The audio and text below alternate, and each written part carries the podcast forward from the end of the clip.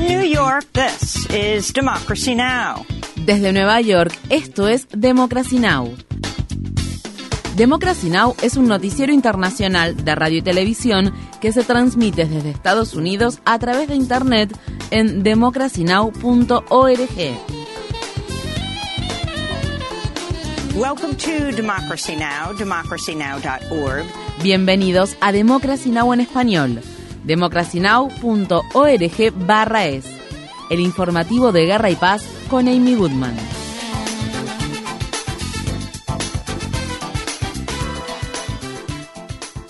En India, al menos 275 personas murieron y más de mil resultaron heridas el viernes cuando un tren repleto de pasajeros chocó contra un tren de carga que se aproximaba en dirección contraria en el estado oriental de Odisha, lo cual provocó el descarrilamiento de otro tren de pasajeros. El número de víctimas podría aumentar a medida que se identifiquen más cadáveres. Una superviviente de 55 años fue testigo de la muerte de su hija en el accidente. Mi hija quedó enterrada debajo de grandes pedazos de hierro justo ante mis ojos. Me las arreglé para pararme en una esquina, pero una barra de hierro o algo así me golpeó en la cabeza.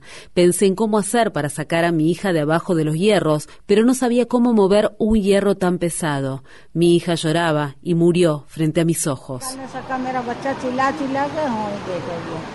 Tras iniciar la investigación sobre uno de los accidentes ferroviarios más mortíferos en décadas, las autoridades dicen que la causa de la catástrofe aparentemente fue una falla en el sistema informático que gestiona los cambios de vía. Muchos de los pasajeros eran estudiantes o trabajadores migrantes y jornaleros. La tragedia ha reabierto el debate sobre la seguridad del sistema ferroviario de India, que transporta unos 8 mil millones de pasajeros al año. Si bien India ha realizado inversiones sustanciales en su infraestructura de transporte, se han reducido los gastos para el mantenimiento de vías y la implementación de otras medidas de seguridad. Las Fuerzas Armadas ucranianas dicen estar avanzando cerca de la ciudad de Bakhmut, la cual Rusia afirmó haber ocupado en mayo, luego de que se libraran sangrientas batallas durante meses. Esto ocurre después de que Rusia dijera que había frustrado una ofensiva ucraniana en la región de Donetsk tras matar a cientos de soldados ucranianos. Las afirmaciones de Rusia aún no han sido verificadas, asimismo, aún no está claro si Ucrania ya ha lanzado su tan esperada contraofensiva. Según funcionarios ucranianos, una niña de dos años murió y más de 20 personas resultaron heridas durante un ataque aéreo que Rusia llevó a cabo en la ciudad central de Dnipro. La ONU dice que más de 525 niños y niñas han muerto desde el inicio de la invasión rusa de Ucrania en febrero de 2022. Mientras tanto, el cardenal italiano Matteo Suppi se encuentra este lunes en Kiev luego de que el Papa Francisco lo designara para liderar una misión de paz del Vaticano para poner fin a la guerra en Ucrania.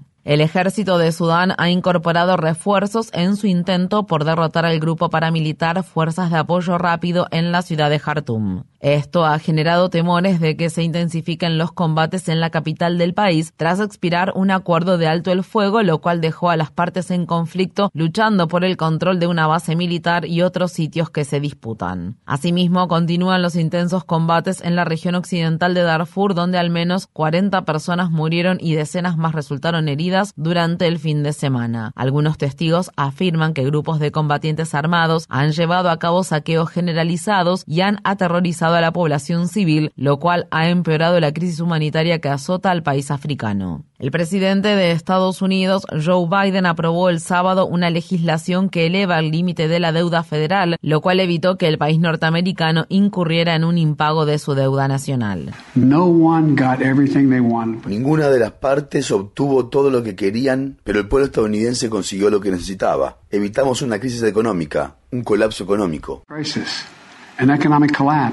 El acuerdo se produce tras una larga negociación entre Biden y los líderes republicanos, a quienes los demócratas criticaron por tomar la economía como rehén para forzar la implementación de recortes en los gastos del gobierno. El acuerdo establece que se recorten los gastos de la asistencia alimentaria destinada a las personas que padecen hambre y permite agilizar la aprobación y construcción del gasoducto Mountain Valley, al tiempo que protege los recortes impositivos para los ricos y enriquece a las empresas contratistas de defensa. Para más información sobre este tema, visite nuestro sitio web democracynow.org/es. La secretaria del Interior de Estados Unidos, Deb Haaland, anunció el viernes que no se permitirá la licitación de nuevos derechos de perforación de petróleo y gas en tierras de propiedad pública dentro y alrededor del Parque Histórico Nacional de la Cultura Chaco del Estado de Nuevo México. La prohibición estará vigente durante 20 años, pero solo afecta a la licitación de nuevos derechos de perforación. Esto se produce después de décadas de protestas por parte de organizaciones indígenas que consideran el Cañón del Chaco un lugar sagrado. Tres compañías que producen una clase de sustancias tóxicas comúnmente llamadas sustancias químicas eternas acordaron pagar 1.200 millones de dólares para resolver las demandas que presentaron proveedores municipales de agua, quienes afirman que las compañías contaminaron de manera deliberada fuentes de agua potable de distintas partes de Estados Unidos. DuPont y dos empresas filiales, Kimorus y Cortiva, destinarán dinero a un fondo para ayudar a eliminar del agua las sustancias químicas conocidas como sustancias perfluoroalquiladas que pueden tardar siglos en descomponerse en el medio ambiente. Estas sustancias se utilizan en todo tipo de elementos, desde envases de alimentos hasta cosméticos, telas y espuma contra incendios. Se han encontrado sustancias perfluoroalquiladas en la sangre de casi todos los residentes de Estados Unidos, así como en la mayoría de las personas de todo el mundo.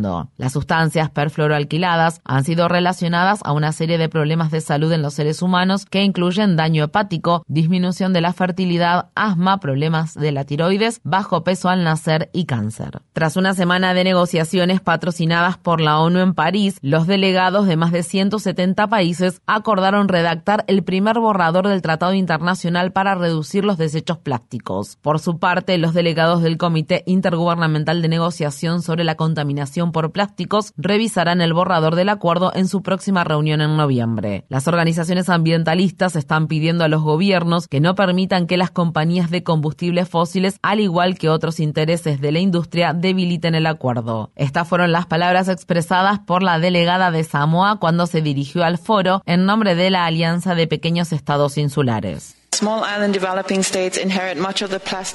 Los pequeños estados insulares en desarrollo heredan gran parte de los desechos plásticos de todo el mundo, a pesar de generar una cantidad insignificante de desechos. Estos plásticos llegan a nuestras costas, amenazan los medios de subsistencia de nuestra gente, obstaculizan nuestras industrias turísticas y pesqueras, entre otras, y sofocan nuestros ecosistemas. Como administradores de los océanos y mares, reiteramos la necesidad urgente de que se establezca un acuerdo que sea ambicioso desde el principio, integral a lo largo de todo el ciclo de vida de los plásticos, que aborde la contaminación por plásticos de los mares y que se vuelva más sólido con el tiempo. Arabia Saudí acordó reducir la producción de petróleo en un millón de barriles por día tras participar en una reunión de fin de semana que llevaron a cabo los países miembros de la Organización de Países Exportadores de Petróleo en Viena, Austria. Es probable que la medida eleve los precios del petróleo a nivel mundial. Esta medida se produce después de que la Organización de Países Exportadores de Petróleo decidiera en 2022 reducir la producción de petróleo diaria en 3,7 millones de barriles. El gobierno de Biden ha criticado los recortes diciendo que el aumento de las ganancias debido al incremento en los precios de la energía podría beneficiar a Rusia. En Senegal, al menos 15 personas murieron después de que la policía comenzó a reprimir las protestas que llevaron a cabo los partidarios del líder opositor Ousmane Sonko. El operativo de represión comenzó después de que un tribunal senegalés condenara el jueves a Sonko a dos años de prisión por una supuesta agresión sexual. Sonko, quien es popular entre los jóvenes de Senegal y un probable candidato para las elecciones presidenciales de 2024, ha acusado al gobierno de fabricar cargos en su contra para menoscabar su candidatura. Estas fueron las palabras expresadas por un estudiante que participó de las protestas que se llevaron a cabo el viernes en la ciudad capital del país, Dakar. Esto que pasó es lamentable. Nosotros no queremos que las cosas sean así, porque todos queremos estudiar y terminar el año. Pero como el Estado ha hecho lo que ha querido, nosotros también tenemos nuestra opinión. Eso es todo. En la ciudad alemana de Leipzig, decenas de personas fueron arrestadas o detenidas durante el fin de semana cuando la policía se enfrentó a los manifestantes y las autoridades intentaron prohibir las manifestaciones que estallaron tras la condena de una activista antifascista que tuvo lugar la semana pasada. Lina E., una mujer de 28 años, recibió cinco años de prisión por atacar a neonazis. Otros tres activistas fueron condenados a penas de entre dos y tres años de prisión. Los activistas denunciaron la violenta represión contra las protestas y las reuniones públicas. Es terrible experimentar cuán represivos son el Estado y la policía contra los manifestantes antifascistas. Lo mismo hacen con los activistas contra el cambio climático, pero nosotros nos mantenemos firmes y unidos, nos solidarizamos unos con otros.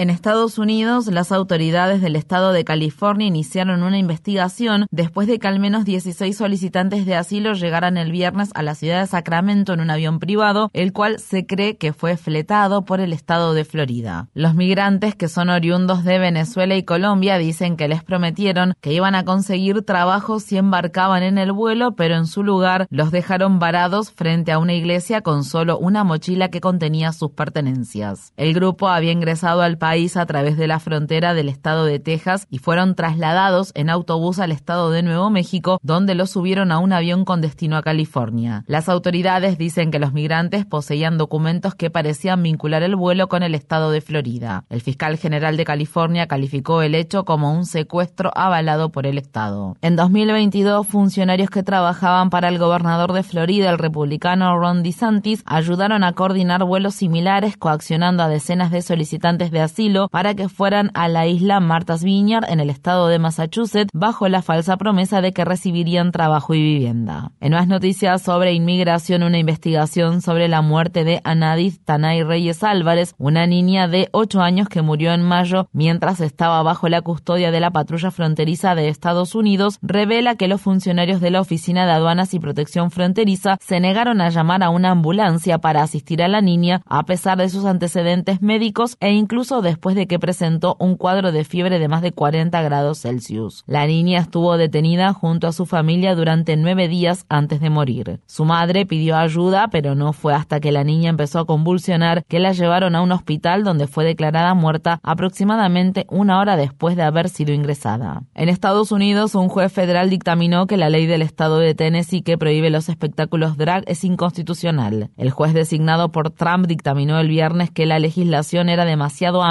y alentaba la aplicación discriminatoria. La ley de Tennessee fue firmada por el gobernador republicano Bill Lee en marzo y forma parte de una serie de ataques contra los derechos de la comunidad LGBTQ. El sábado, las personas que asistieron a un evento del orgullo LGBTQ en la ciudad de Franklin, estado de Tennessee, celebraron el fallo. Estas fueron las palabras expresadas por la artista drag Cian Hell. Es hermoso saber que finalmente se ha entregado la respuesta, sentir ese soplo de aire fresco y saber que finalmente nos hemos sacado ese peso de encima. Ya no tenemos que preocuparnos por eso. Podemos respirar tranquilos el resto del año. Todavía sigue habiendo una lucha y todavía tenemos que seguir luchando. Todavía hay otros estados en los que el drag sigue siendo criminalizado, en los que todavía tenemos que luchar, pero este es definitivamente un paso en la dirección correcta.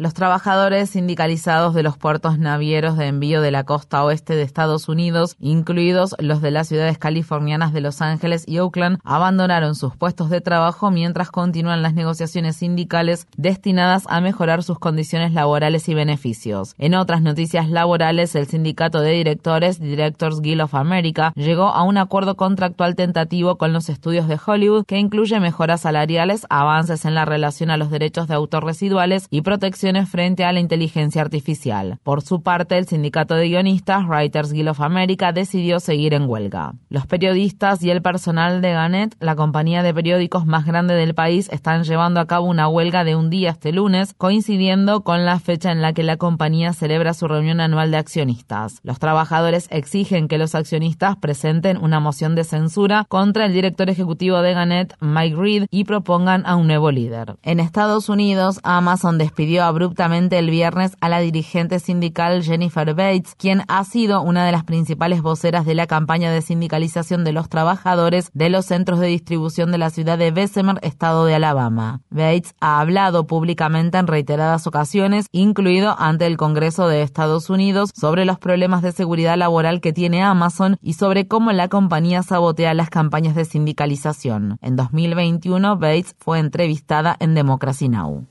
Reason why we're organizing is because we need an even playing field. Um, la razón por la que queremos sindicalizarnos es porque necesitamos igualdad de condiciones. Algunas de las condiciones laborales actuales incluyen el ser ignorados por el Departamento de Recursos Humanos, largas jornadas laborales con solo dos descansos y largas caminatas que incluyen subir y bajar escaleras. Es por ello que queremos ser escuchados. Queremos que nos traten como a personas y que no nos ignoren cuando tenemos problemas. Están despidiendo a las personas sin darles la oportunidad de dar su versión de los hechos. Without having their opportunity to speak their side. Infórmate bien. Visita nuestra página web democracynow.org/es. Síguenos por las redes sociales de Facebook, Twitter, YouTube y SoundCloud por Democracy Now! es.